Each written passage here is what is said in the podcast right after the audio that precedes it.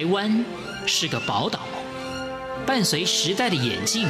潮来潮往，越加闪耀。欢迎收听《潮台湾》，发现台湾的美好。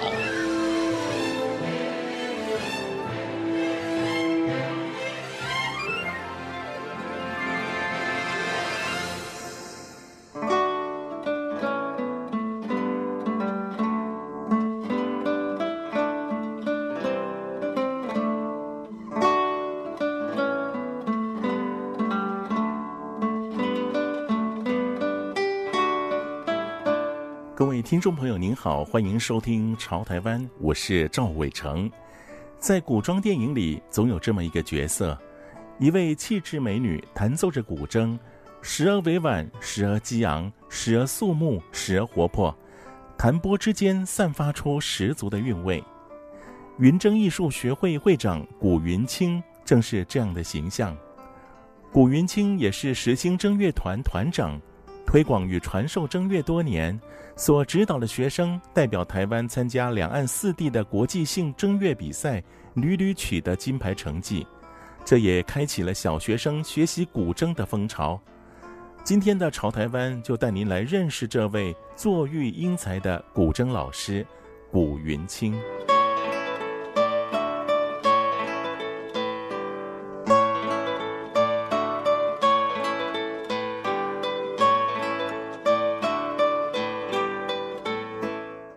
云清，挺武侠小说的名字。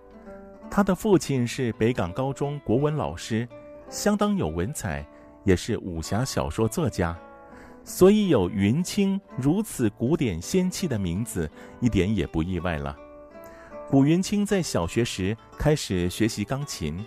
初次见到古筝就莫名的触动心弦。这或许就是古云清转而学习古筝的奇妙因缘。呃，我大概是国小一年级的时候开始接触音乐，那。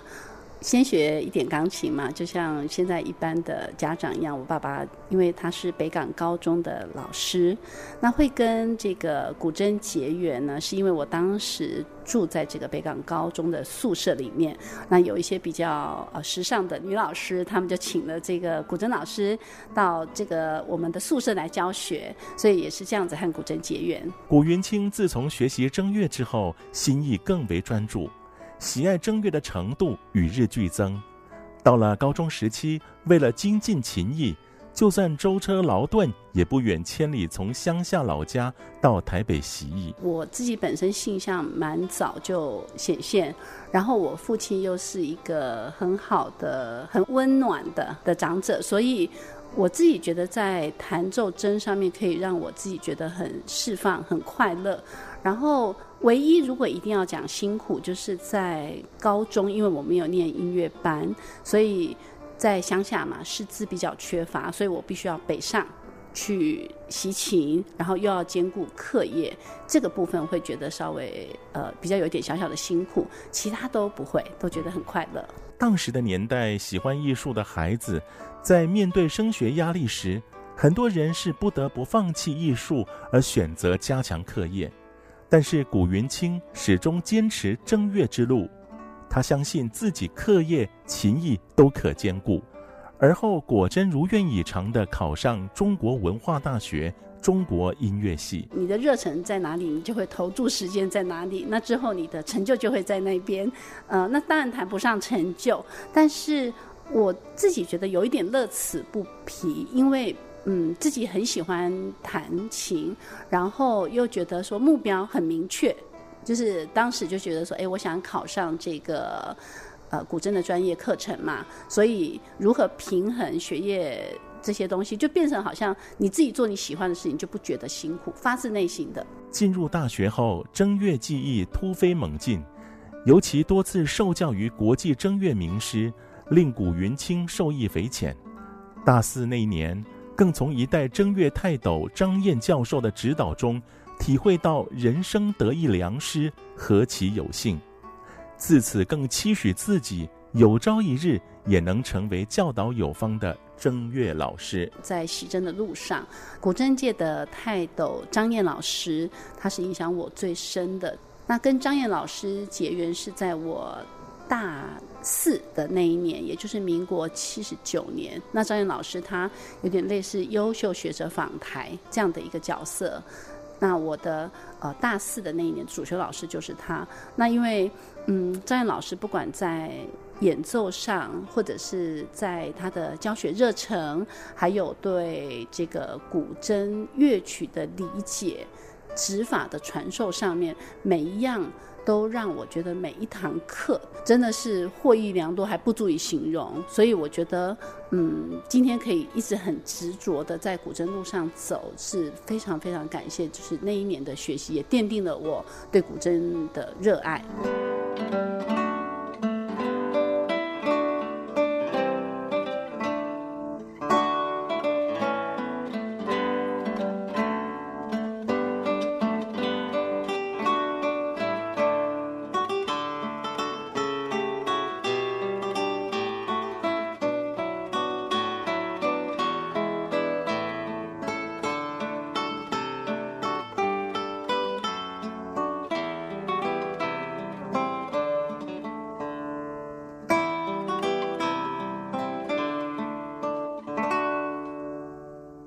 二零一一年，新竹县竹北市实兴国小，因为前任校长范光顺与吴俊佑主任对传统音乐的重视，委请古云清负责规划，而成立了实兴筝乐团。二零一五年，在现任校长张义才与学务处主任彭博伟的全力支持并接续推广下，团务发展更日益茁壮。而这一些团员一开始对筝乐都是一无所悉，后来在古云清的教导下，才对筝乐的意涵与弹奏技巧有了进一步的理解。学生们参加台湾及国际筝乐比赛，获奖无数，成绩斐然。实兴正乐团这边的团员，就是因为校长开放场域嘛，民国一百年成立到现在，我的第一批学生目前就是已经高中了。啊，那甚至第一届学生今年刚好要念大学，所以他们从国小、国中、高中做的一个延续性的学习课程。然后实行这一团的确是有些小朋友他们会想要以这个为专业，或者是说他们会去参加比赛。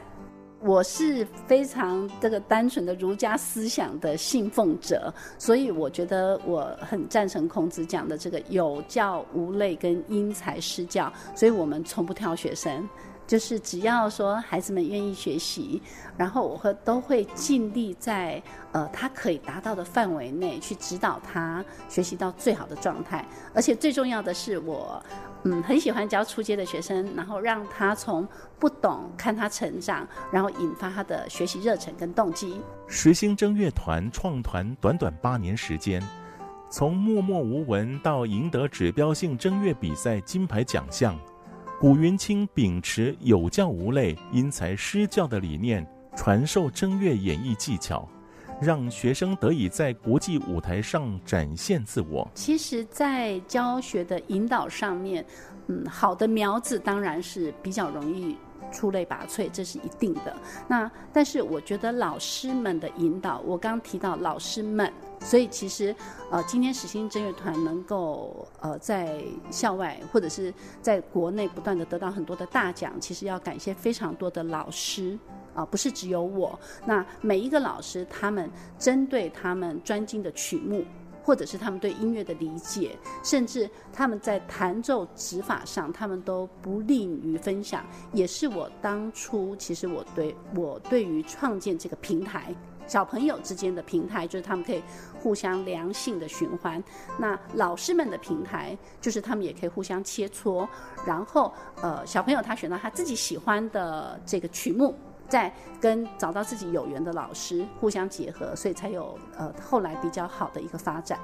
基本上，实心从一百零三年，我刚刚提到就是一百年成立嘛，然后一百零三年开始就获奖无数，那一百零五年大概已经拿到了国小、国中、高中新竹县的 A、B 组冠军，基本上大概九成，啊，有时候是十成，百分之百都来自实兴筝乐团。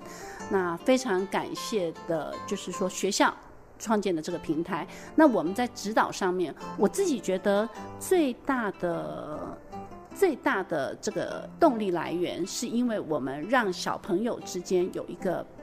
伴，然后又是小班，所以他们产生了一个良性的互动，也是一个良性的竞争。那当然说。呃，因为现在 3C 产品也比较泛滥，所以没什么太多的秘诀，就是关起来练琴。所以我们陪孩子练琴的时间其实是非常的长，因为我不不太相信他们回去会乖乖练，所以我们是在课后啊，比如说以时兴现在来讲，至少有三个下午，他们是可以到呃这个我们的古筝教室来练琴。那大家可以去想一下，就是一个礼拜已经练了三次嘛，回家妈妈再盯个一。次就不是太困难，那就维持了就是肌肉的这个就是快速的，就是每天都在练习的这个状态，大概有呃一周有超过四次。那如果再主动一点的小朋友，大概度过了这两年的基本功之后，他们就自己慢慢上轨道了。也因此，在教导正月的历程中，不管学生的资质如何，古云清总有办法让学生尽情地徜徉在正月的世界里。其实我觉得每一天都呃在教学上面，我都会有很多很深的感动。那比如说以今年来讲好了，就是我觉得有一个就是我们俗称的小天使，就是他学习力是比较缓一点的孩子。那大家去想，就是说如果他只有看，就是单纯的一个动作就已经很困难了，他同时要兼具。眼睛看谱，手要弹，然后还要背，啊，这样的动作对这个孩子来讲是有一点小小困难。但是这个孩子他可以经过就是留任啊，留任两年之后，他可以非常精准的把这些东西谈到。我觉得他的成就感对我来讲不会亚于这些得奖的孩子。那一位是鲁修齐同学，鲁修齐同学就是他在时兴国小，大概国小四年级的时候和正乐团结缘，嗯，是一个比较过动的孩子，就是没有办法坐在这个椅子上。啊、所以他的，但是我发现他的感统跟他的听觉是很好的，那加上又有很好的父母跟我之间有一个很双向的沟通，所以妈妈在旁边陪他练琴，大概有陪了两年之久，上课就坐在旁边，回家又陪着练琴，那也让这个孩子的潜力得到很好的发挥，所以也得到了很多的奖项。那另外一位陈宇之同学，他就是属于比较呃，我们俗称资优的小朋友，所以他在学习上面会询问非常非常多挑战性的问题，也让我们觉得在教学上面。比如说，他提出的问题，老师们回去思考之后，然后在学曲方面，他也有很多自己独到的见解。那音乐性也是非常的好，所以这两位也就是现在呃国内跟国外比赛的常胜军。古云清回顾年少时代，因为受到几位正乐老师的良多指导，让自己有所成长，而现在乃至于未来，同样遵循他们的脚步，继续为古筝音乐的传承尽一份心力。我一直觉得非常的感恩，就是我可以把职业跟事业啊都一直相结合，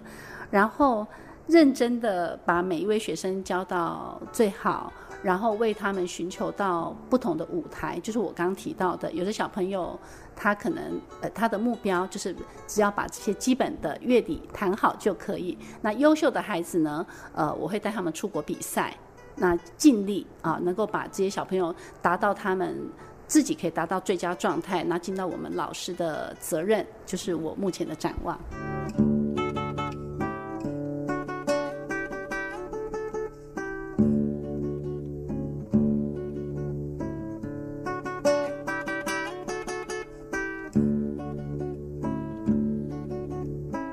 好的老师能改变学生的一生。当然，好的正乐老师亦如是。期待古云清培养的新一代正乐人才，将来能在正乐界甚至国际音乐界发光发热。我是赵伟成，感谢您收听今天的《潮台湾》，我们下回见。